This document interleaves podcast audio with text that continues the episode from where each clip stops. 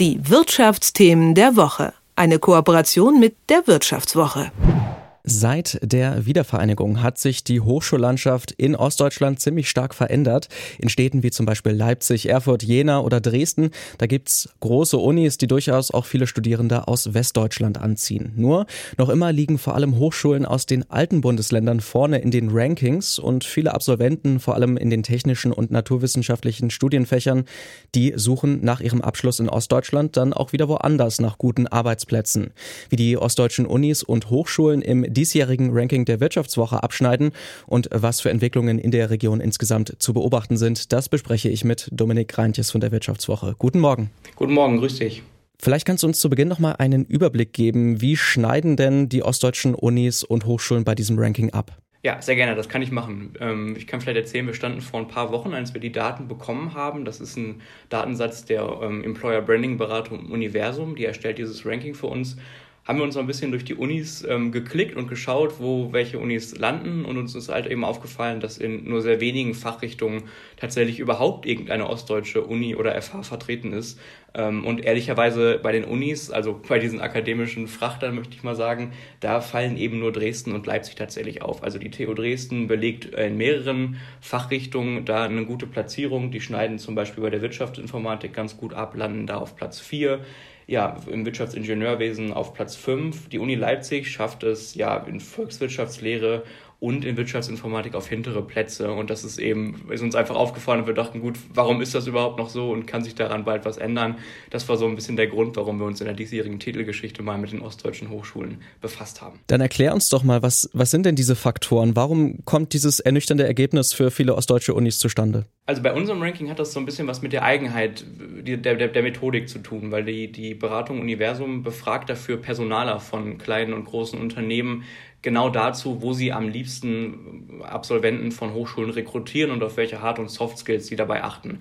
Und das spielt natürlich schon ein bisschen in die Thematik rein, dass wir in den neuen Bundesländern, wie wir sie ja immer noch so gerne nennen, einfach keinen DAX 40 Konzern zum Beispiel sitzen haben. Und das ist eben dieser Zusammenhang, von dem die Unis natürlich profitieren. Wenn die Wirtschaft stark ist, dann sind die Universitäten im, im Faktor auch deutlich stärker in den Rankings. Und das bestätigten uns auch die Forscher, die haben gesagt, okay, wir sehen eine ganz klare Tendenz. Wenn die Universitäten dort sitzen, wo vielleicht mehrere Arbeitgeber in der Region sitzen mit internationaler Strahlkraft, dann schneiden die in den Rankings einfach auch besser ab und es gelingt den Universitäten, die Leute nach dem Studium auch in der Region irgendwie noch zu halten durch schon frühzeitige Kooperationen mit Arbeitgebern. Und das sieht man eben in den neuen Bundesländern ganz deutlich, dass wenn die Wirtschaft eben nicht so stark ist, dass die Absolventen es dann vielleicht eher in andere Bundesländer zieht. Welche ostdeutsche Städte ähm, tun sich denn da hervor, wenn es darum geht, Leute vielleicht auch zu halten? Also mir würde jetzt zum Beispiel auch Leipzig einfallen, wo wir ja auch senden hier als Detektor FM.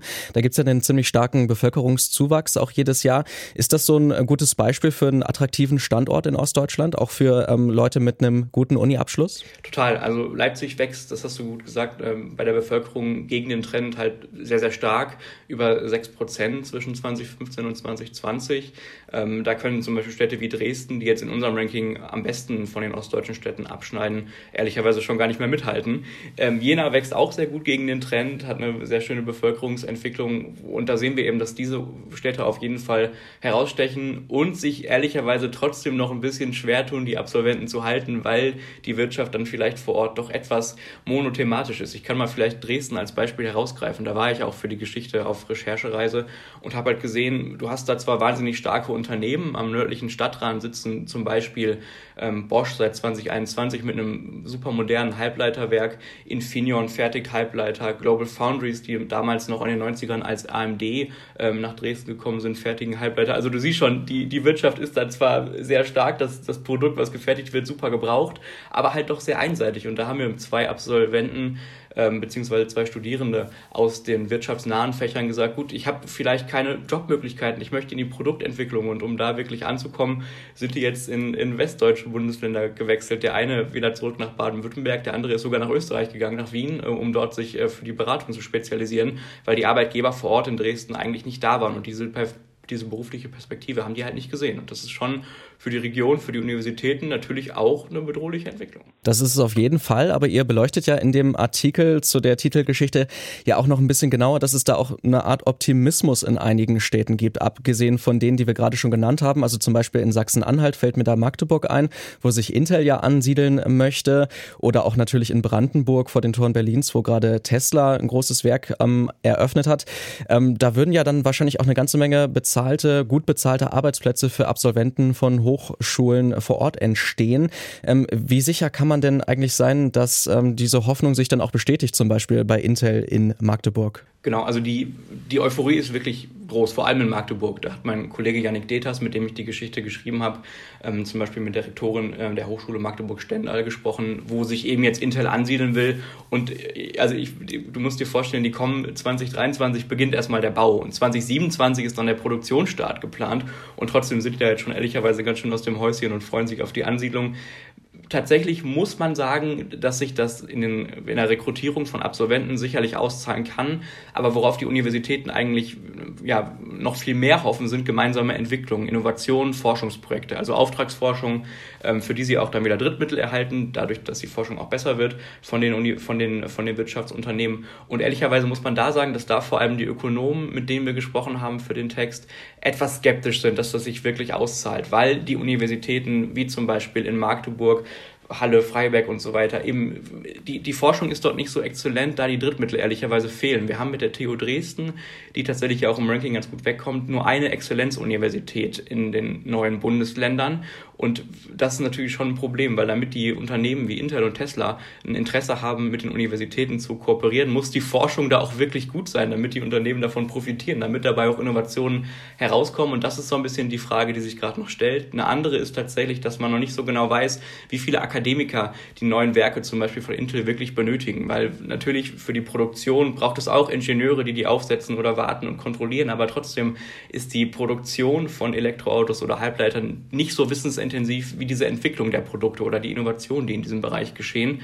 Und wenn die eben nicht an den Standorten in Magdeburg oder Grünheide passieren, dann ist dieser Anteil an Akademikern, der gebraucht wird, vielleicht auch nicht so groß. Und dann muss man schauen, ob sich die Hoffnung der Universitäten dann doch bewahrheiten oder nicht. Aber so viel sei gesagt, es ist eine, eine große Chance für die Universitäten in der Region, weil diese geografische Nähe zu so einem großen Unternehmen einfach schon aus der Nähe heraus eigentlich zu Kooperationen führt. Wie weitgehend und wie innovativ die dann werden sein, das bleibt aber ehrlicherweise abzuwarten.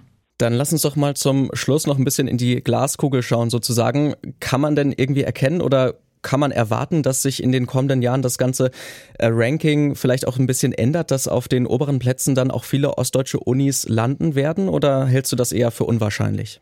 das habe ich die, die, äh, ja, die, die Forscher, die das Ranking erstellt haben, auch mal gefragt, weil wir sehen das eigentlich in den letzten Jahren, dass die Bewegungen relativ klein sind. Wir listen zum Beispiel immer noch die Prozentwerte auf, also wie viel Prozent der Personaler angeben, dass sie an dieser Hochschule gerne rekrutieren da zeigt sich schon, dass sich da Werte verändern. Allerdings die wirklichen, die Ränge und, und Positionen, da tut sich ehrlicherweise relativ wenig. Also wir haben, das, das hast du wahrscheinlich gesehen, auf den, auf den Top-Positionen ist München immer noch wahnsinnig stark vertreten mit der Technischen Uni und der LMU. Berlin ist in mehreren äh, Plätzen vorne mit der Technischen Universität und die RWTH Aachen holt gleich mehrere Spitzenpositionen. Und das ist ehrlicherweise eine Tradition, die sich in den letzten Jahren im Ranking durchzieht. Man darf allerdings gespannt sein, ob sich bei den ostdeutschen Unis nicht doch mehr tut, weil das sehen wir schon. Da gab es Bewegungen. Die TU Dresden hat sich zwischen in den letzten Jahren in Wirtschaftsingenieurwesen und Wirtschaftsinformatik um einen Platz verbessert. Das klingt jetzt erstmal nicht viel, aber ist schon zumindest ein Sprung, dadurch, dass wir sehen, dass das Ranking sonst irgendwie von den Ergebnissen her nicht so dynamisch ist. Ähm, allerdings muss man auch sagen, das hängt wahrscheinlich damit zusammen, dass die Unternehmen natürlich gute Erfahrungen gemacht haben mit den Absolventen, die sie rekrutiert haben. Und wenn die Personaler immer noch im Amt sind oder den Beruf bekleiden, warum sollte ich dann was an meiner Personalstrategie ändern, wenn es sich noch lohnt, wenn genügend Absolventen da sind, wenn ich meinen Fachkräftebedarf sehr gut decken kann mit den Unternehmen, mit, mit den Universitäten, an denen ich rekrutiere, habe ich nicht so wirklich den, den Drang, jetzt was zu ändern. Aber wenn große Unternehmen dazukommen, wie eben Intel, kann man schon davon ausgehen, dass sich die Universitäten auch im Renommee womöglich verbessern. Ob sich das dann auch schnell im Ranking auszahlt, da bin ich mal gespannt. Soweit das Fazit von Dominik Reintjes von der Wirtschaftswoche. Mit ihm habe ich über das aktuelle Hochschulranking des Magazins und das Abschneiden der ostdeutschen Hochschulen gesprochen. Vielen Dank für das Gespräch und ein schönes Wochenende. Danke dir gleichfalls. Die Wirtschaftsthemen der Woche. eine Kooperation mit der Wirtschaftswoche.